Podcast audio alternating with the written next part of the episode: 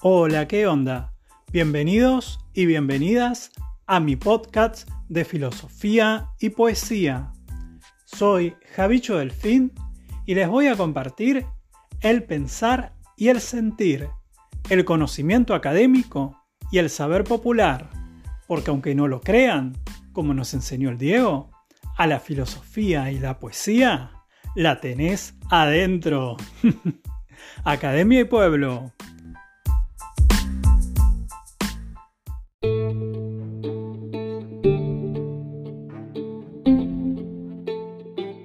Hola, buenas, ¿qué tal? Acá seguimos con José. Vamos a hacer el tercer episodio de La tenés adentro. Hoy vamos a continuar con algo que nos quedó pendiente la semana pasada, Sí. que José había traído de unas compañeras de trabajo, algunas inquietudes, eh, que mm, la semana pasada habíamos Claro, respondido, tocamos una de tocamos una, la de sí. que hay más allá del universo, Claro. y ahora me habías comentado que había una a la que no le simpatizó mucho que le preguntes. Sí, me, me dijo que no, no le interesa. Ah, sí, fue la respuesta que no le interesa la filosofía. Que le parece súper aburrida. Yo le dije, bueno, pero ¿por qué? Dice, no sé, no me gusta.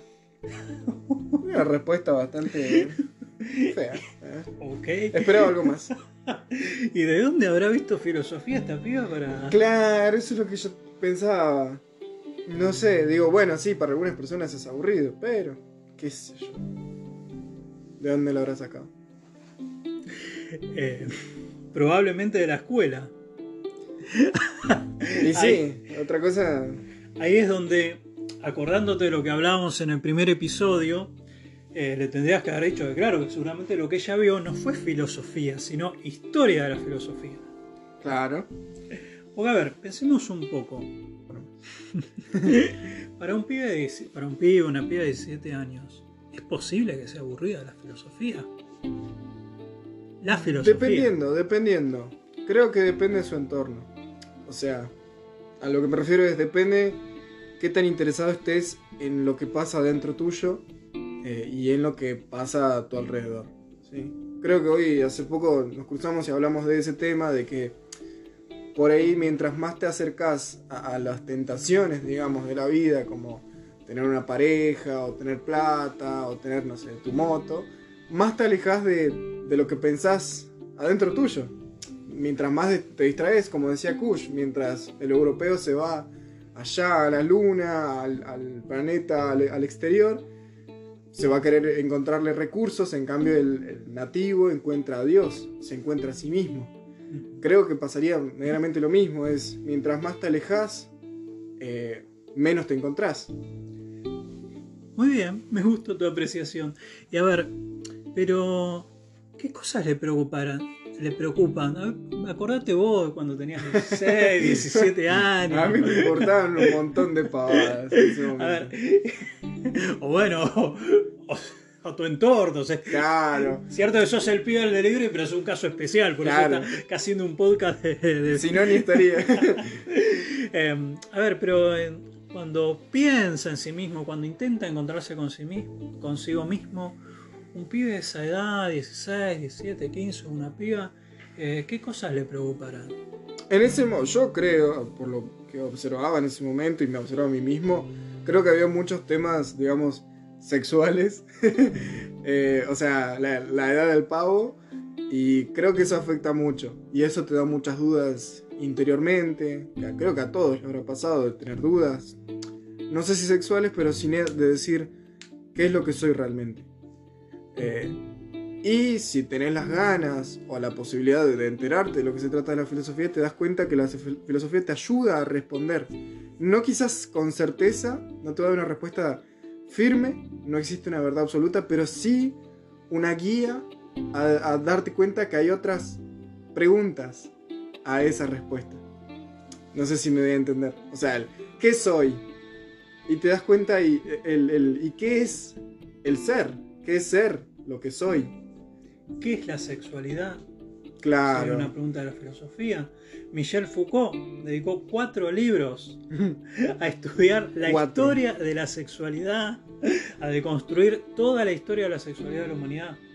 Eh, hasta donde yo sabía se habían publicado tres, el cuarto él había dicho que no quería que se publicara nunca. Mm. Estamos esperando que Claro. caigan los derechos de autor, Mm. que después de cierto tiempo caen los derechos, pasa a dominio público y se puede publicar lo que el autor no quería que se publique, a ver qué hay ahí. Diciendo que ya murió. Así que, fíjate vos, hablaste de eh, quién soy, es algo que se pregunta a la filosofía. Claro. Acerca de la sexualidad se lo pregunta a la filosofía. Mm. Acerca de qué es el amor, qué es una pareja, hay que tener pareja. Claro. Eso es algo que se pregunta a la filosofía. O el hecho también, como planteé, que es tener cosas. ¿Para qué tengo? ¿Para qué busco conseguir esto? ¿Qué quiero hacer de mi vida? Claro, una típica pregunta. Es el, cuando sea grande voy a hacer tal cosa, pero creo que después de pasar los 18, después de, creo que la mayoría que termina el secundario, se da cuenta de decir, bueno, pero realmente quiero esto. Claro.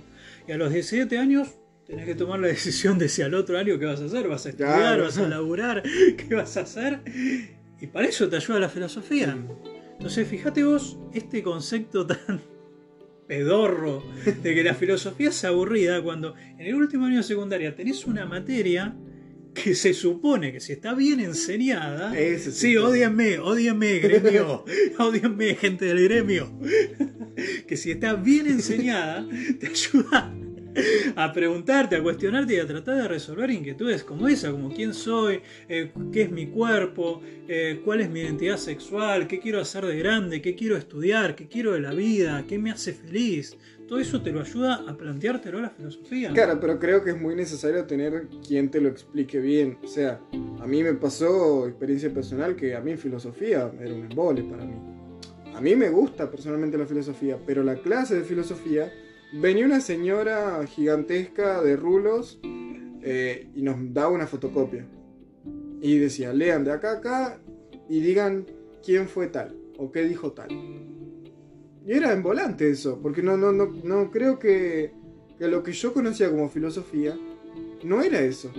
Eso era muy aburrido. Es más, ¿para qué quiero saber yo qué dijo tal? Claro. No tenía, no, no tenía peso, no tenía una profundidad. ¿Por qué lo dijo? ¿O para qué lo dijo? Acá ahí tenemos algunos problemitas que no logramos resolver.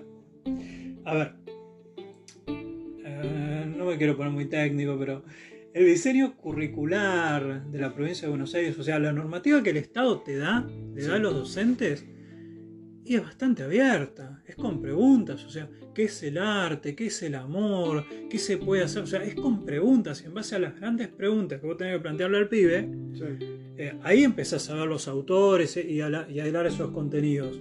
Pero primero está la pregunta, que es lo que decíamos en el primer episodio, o sea, un preguntar incesante, Mm. no un justamente fulanito dejó esto y bueno, y hay que repetirlo como un logro, eso no tiene nada que ver con la filosofía.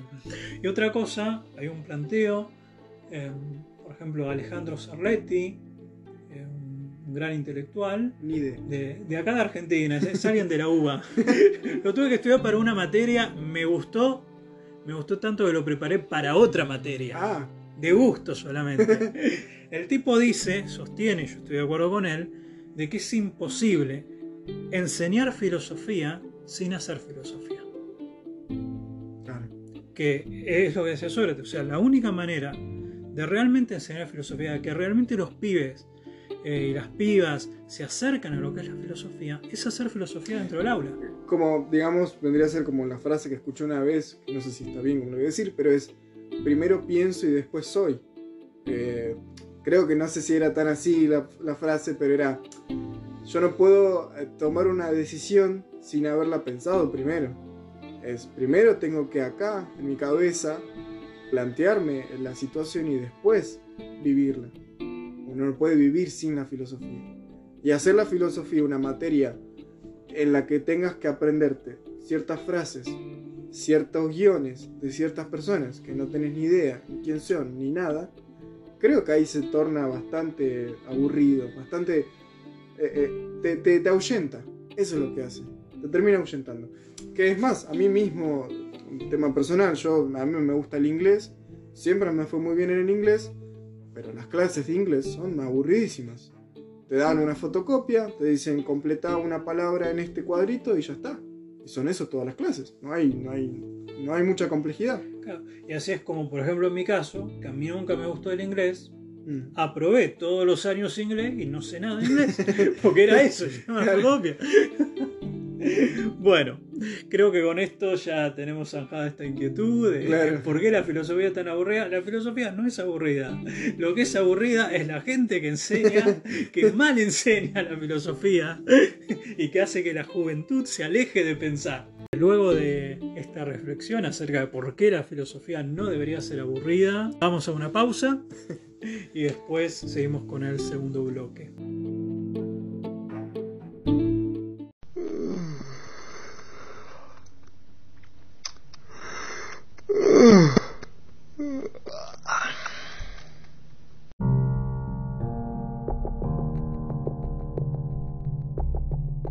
José, ¿alguna repercusión de lo que hablamos la semana pasada acerca de esto, de que hay más allá del universo? Sí, le, dije. Eh, da la casualidad que veníamos hablando de cosas personales de ella, que se estaba por mudar a capital, pues justo estaba separándose, tenía una especie de situación con su expareja. Y le empecé a comentar el tema de, de Kush. Le dije, si es que le interesaba saber qué fue la respuesta. Le dije, bueno, mi amigo, profesor de filosofía, me comentó eh, sobre tu pregunta. Y estaba súper interesada, quería saber. Y le empecé a comentar lo mejor que pude explicarle, como lo entendí yo, que allá afuera no te vas a encontrar a más nadie más que a vos mismo, que es el planteo que siempre se hizo, eh, que uno normalmente busca distraerse con lo que sea, pero por más que te escapes, siempre te vas a encontrar a, a vos mismo, a tus sentimientos, a todo lo tuyo, a lo que te sentís mal, a todo. Muy buena síntesis. Y lo que me terminó contestando, yo después tranquilamente, todo contento, contándole, ella me, mira y me dice, eh, vos sabés que me haces re mal contándome esto, ¿no? Yo dije, uy, ¿por qué? ¿Qué ¿Pero qué, hice? Le digo, ¿qué, ¿por qué? Me dice, me estoy escapando. Le digo, ¿escapando de qué? Le digo, me estoy escapando, me estoy yendo a Capital, escapándome de todas estas situaciones de acá, me dice. Eh, y vos me estás diciendo esto, o sea, vos me estás haciendo mal, o me estás diciendo que yo me estoy escapando, que estoy huyendo. Le digo, mira, esa fue la conclusión que sacamos de tu pregunta, le digo. Yo no, no, fue la intención de hacerte mal. Vos preguntaste. Claro. La filosofía. De ahí a que a, lo tarot te salió la carta que vos querías escuchar, eso ya es otra cosa. Eh, y quedó mal. Lo que le hace mal es la verdad. wow, te adelantaste tres pasos. Lo que le hace mal no es la respuesta, sino que le hace pensar. Claro. Porque ahí está el límite ligero entre cuando una pregunta tiene sentido filosóficamente y cuando una pregunta no lo tiene.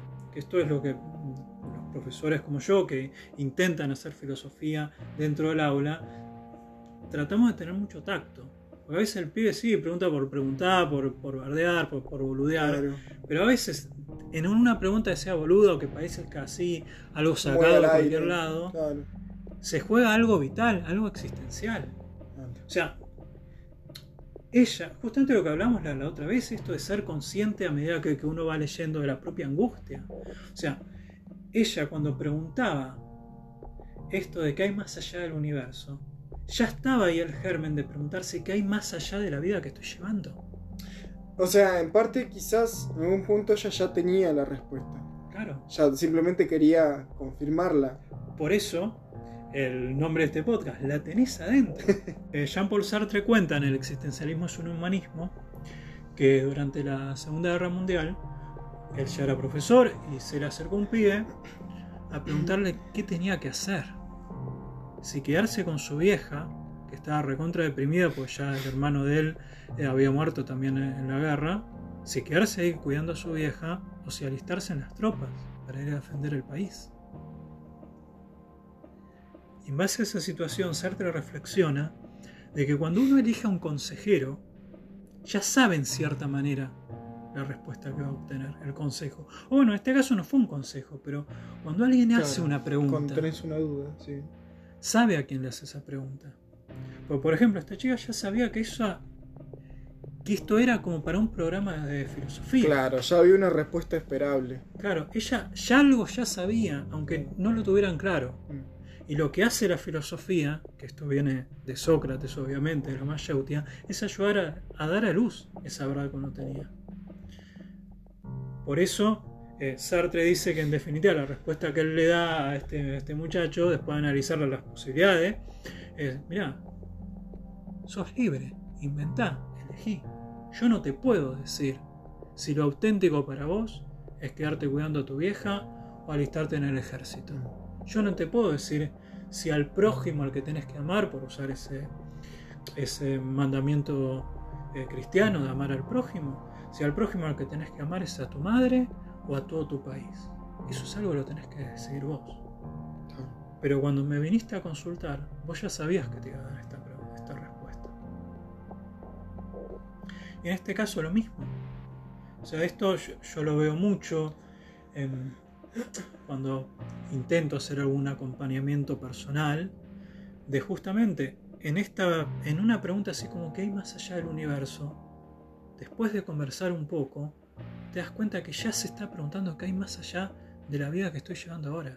¿Qué hay más allá de esta situación que estoy llevando ahora?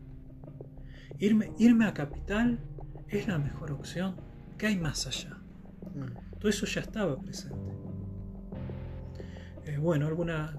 Algo que quería agregar era justamente de lo que se trata el podcast, es la tenés adentro justamente la filosofía, que mi compañera no es una chica que haya estudiado filosofía ni nada, simplemente una compañera de trabajo, ni más ni menos, que se hizo una duda tan simple como tan compleja, y que le terminó dando una respuesta dolorosa, pero bastante real que funcionara para bien o para mal, funciona. Tiene sentido, tiene utilidad. Por ahí capaz que el planteo que en un momento llegué a escuchar, la filosofía es inútil, depende. Para un mundo productivo, sí. Para un mundo en el que tenés que levantarte a las 6 de la mañana y empezar a trabajar hasta 8 horas y después estudiar, tener un título, una casa, una familia. Y sí, así sí, obviamente va a ser improductivo. Pero si tenés que plantearte cosas de la vida cotidiana y decir que soy realmente, ahí sí que tiene mucha utilidad. Creo que los nativos eh, americanos hubiesen tenido más valor a la filosofía que el mismo europeo. Dice Agustina Ferrán de Dame toda la poesía que tengas, una poetisa que quiero mucho de Santa Fe, que espero que próximamente la tengamos colaborando en este podcast. Eh, dice, Puede que un poema no te cambie la vida, pero hoy te quiero ver a las 3 de la madrugada, en medio de una crisis, leyendo un poema. Mm. Hasta acá.